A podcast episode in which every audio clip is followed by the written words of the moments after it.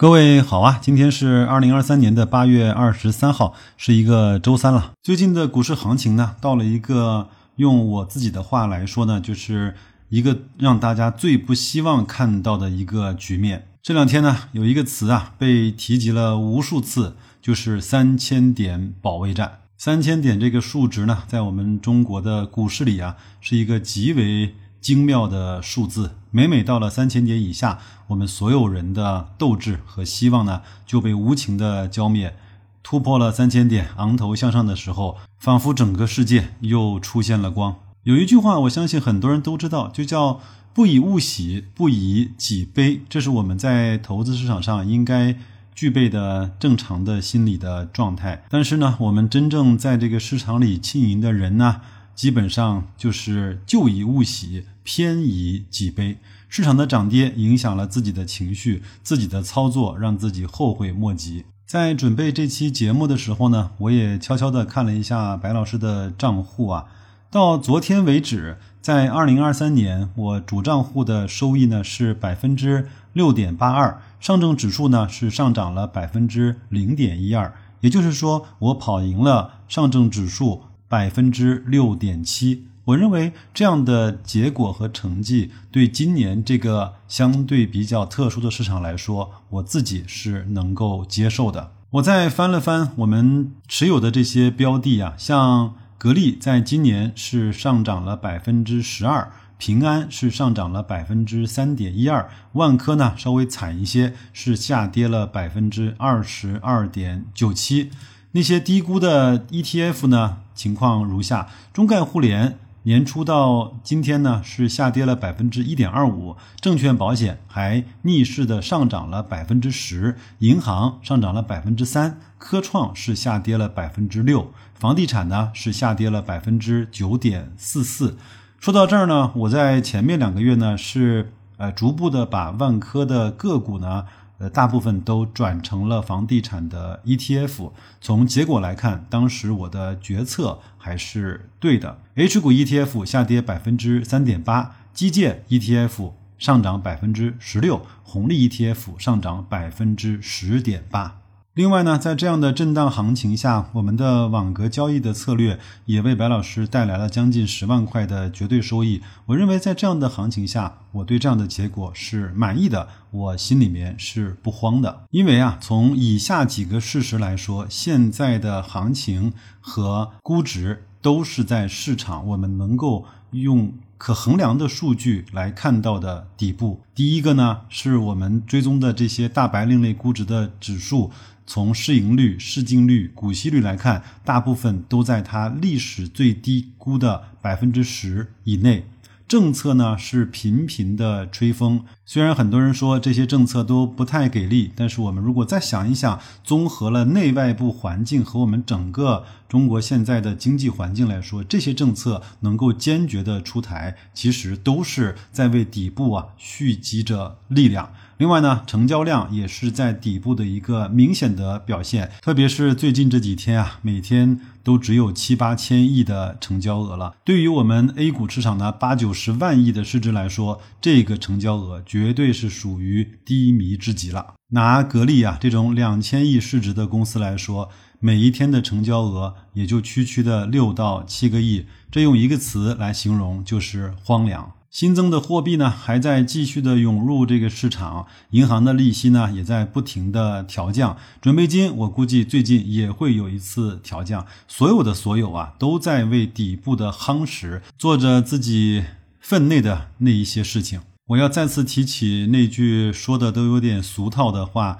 别人恐惧我贪婪，别人贪婪我恐惧。可能每个人啊对贪婪的标准不一样，但是至少这个时候，白老师掏举心窝子来讲，你至少不应该再恐惧了。我们就做这几件事儿呗，挑那些质地好的、低估的指数，慢慢的收集筹码，在它漫长的或者是煎熬的磨体过程中啊，我们用网格交易的方式来去收集那个点点滴滴的收益。让自己的工作和现金流回报的部分不要出问题，让自己呢不要陷入债务端的困境，保护好自己的身体，照顾好自己的情绪，偶尔呢自己啊给自己灌一碗鸡汤，凡是想干掉老子的事情，只会让老子更加的强大。有了这些就够了，我们就一定能够迎来啊我们自己那个灿烂的转机。投资心法的事情呢，我们就先聊到这儿。因为在这个月底呢，我们所关心的那些家电公司，格力、美的、海尔啊，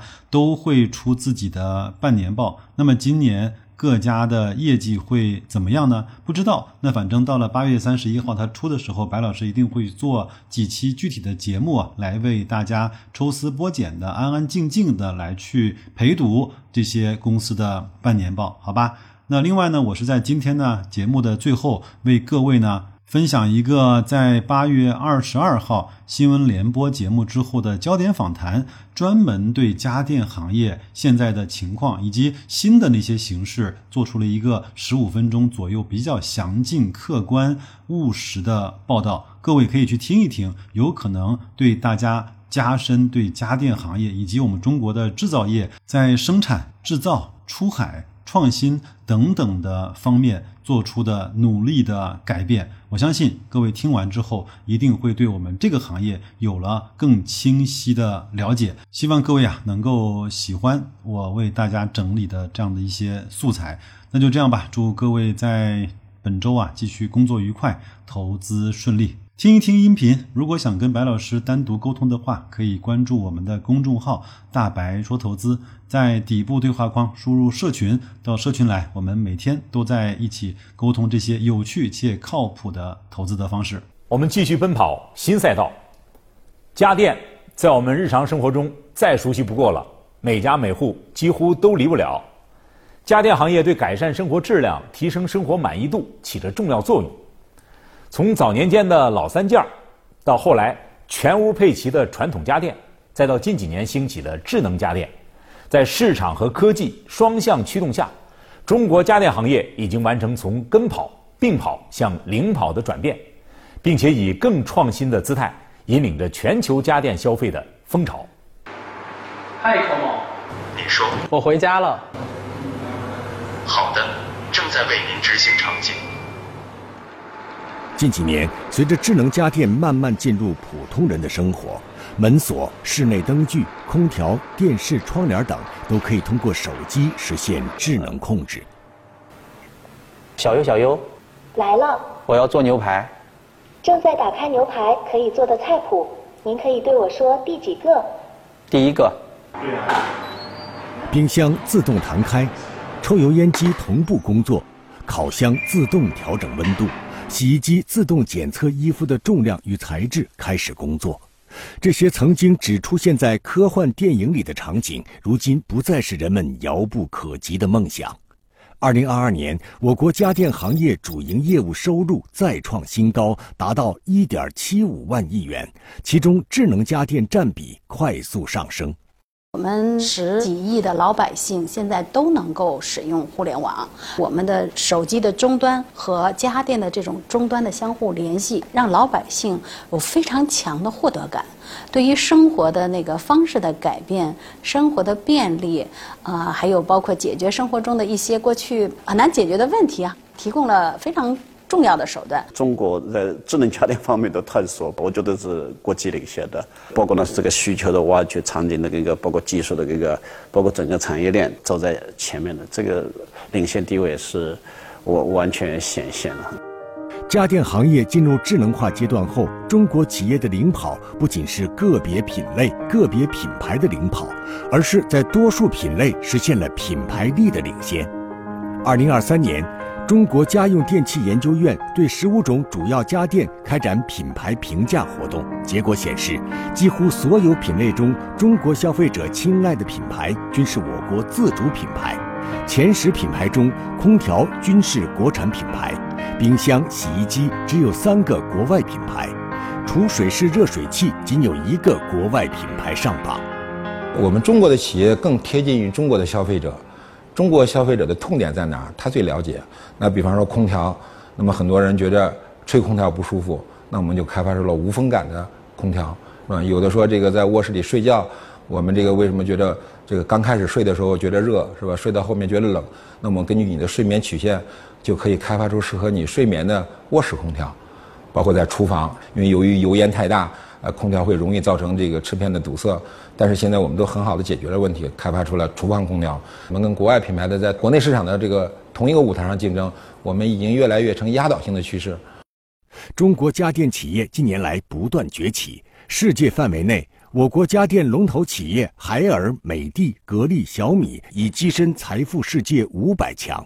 除了这些头部企业发展势头好，整个家电产业链上也纷纷涌现出不少企业，成为特色品类、关键零部件领域的单项冠军或隐形冠军。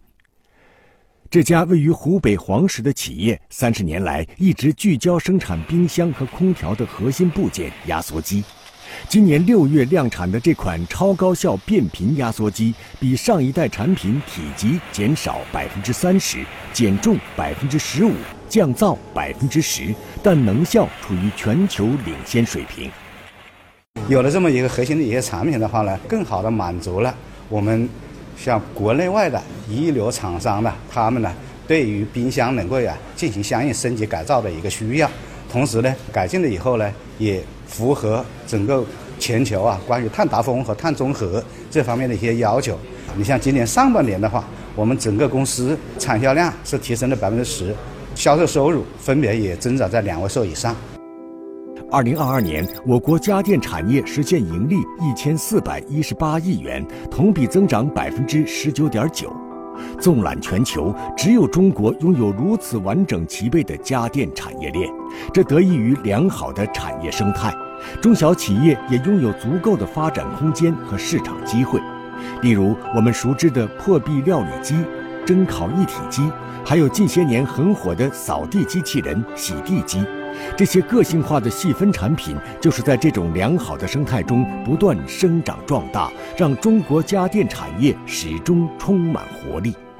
大家都在找自己不同的这个生存的空间，就是如果你能开发出呃吸引一定人群的这个产品来，你也有你存在的价值。因为目前从家电的技术上来说，我们已经进入到无人区。以前我们从跟跑到并跑，现在处于领跑。你往前看，你没有可学的，没有参考的样本，所以说你必须投入巨大的研发去做原创性的创新、原始的创新。家电行业在我国制造业中占有举足轻重的位置。如今，中国家电贸易份额占到了全球的百分之三十八。如何继续征战全球市场，进入到无人区？如何保持创新，迎接更大的挑战？有数据显示，目前我国主要家电企业每年授权的专利，从二零零一年的不到一千件。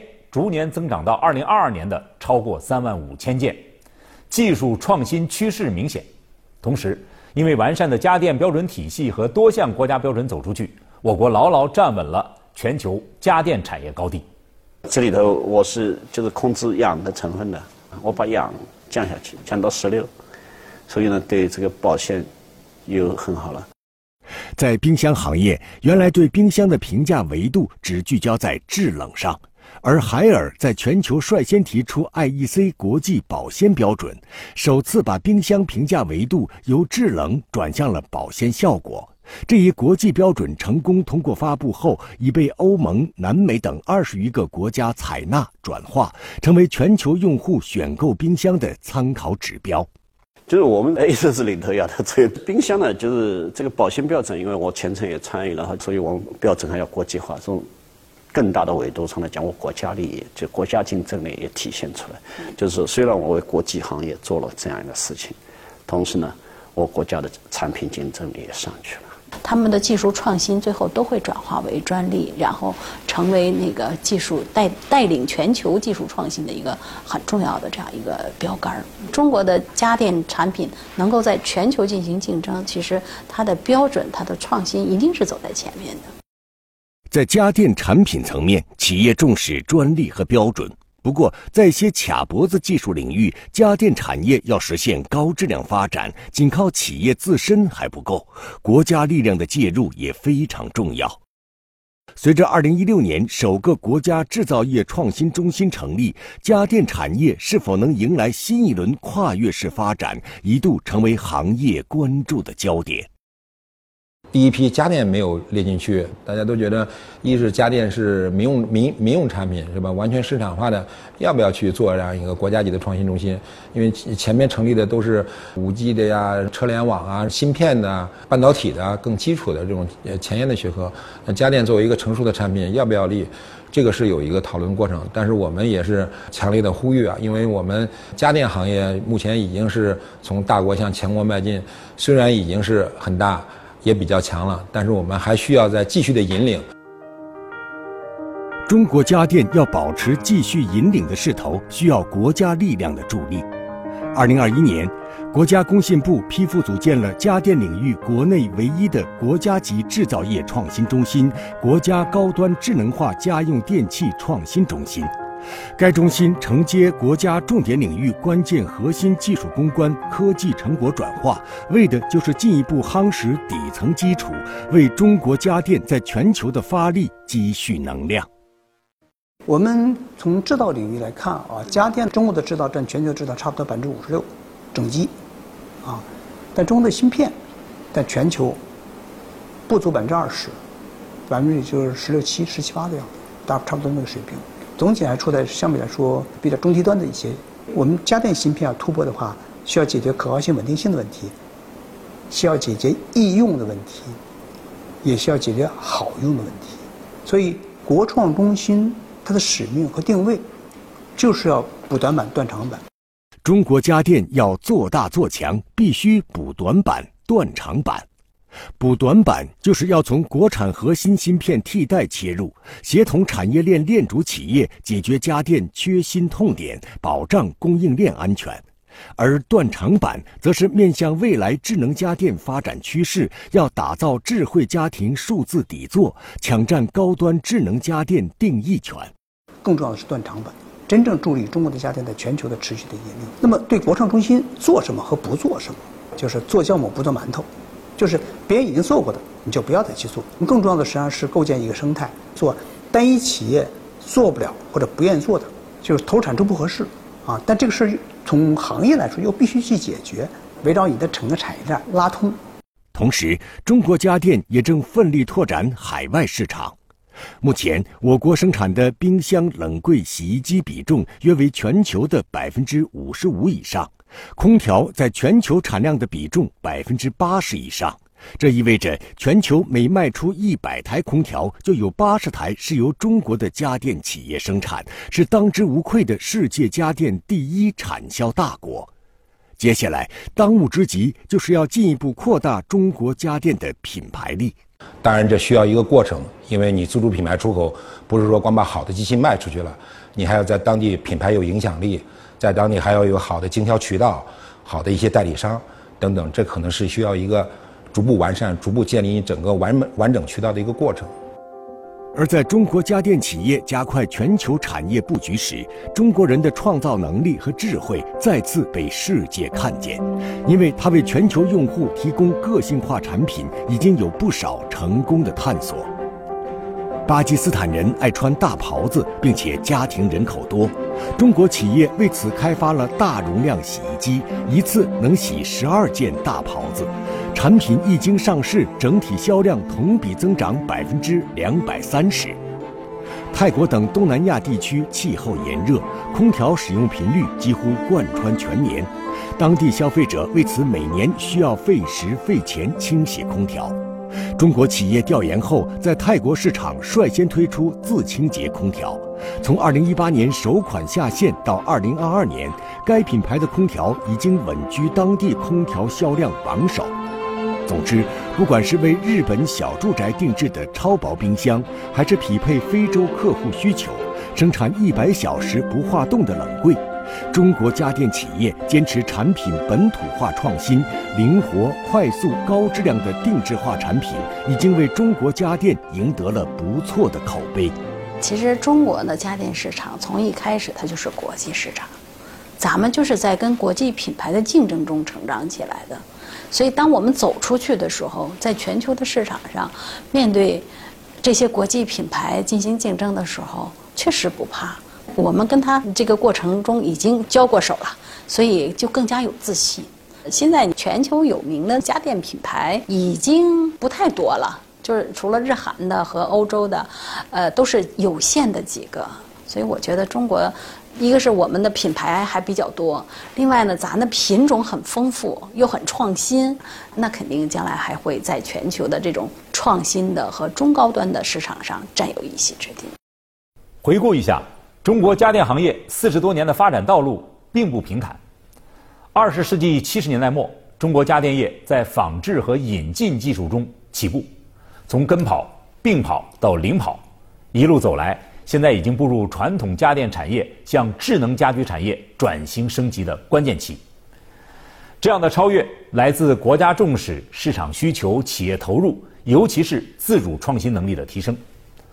而要支撑未来，加快共性关键技术突破，提供绿色智能制造解决方案。锚定目标，笃定前行，才能在新赛道上行稳致远。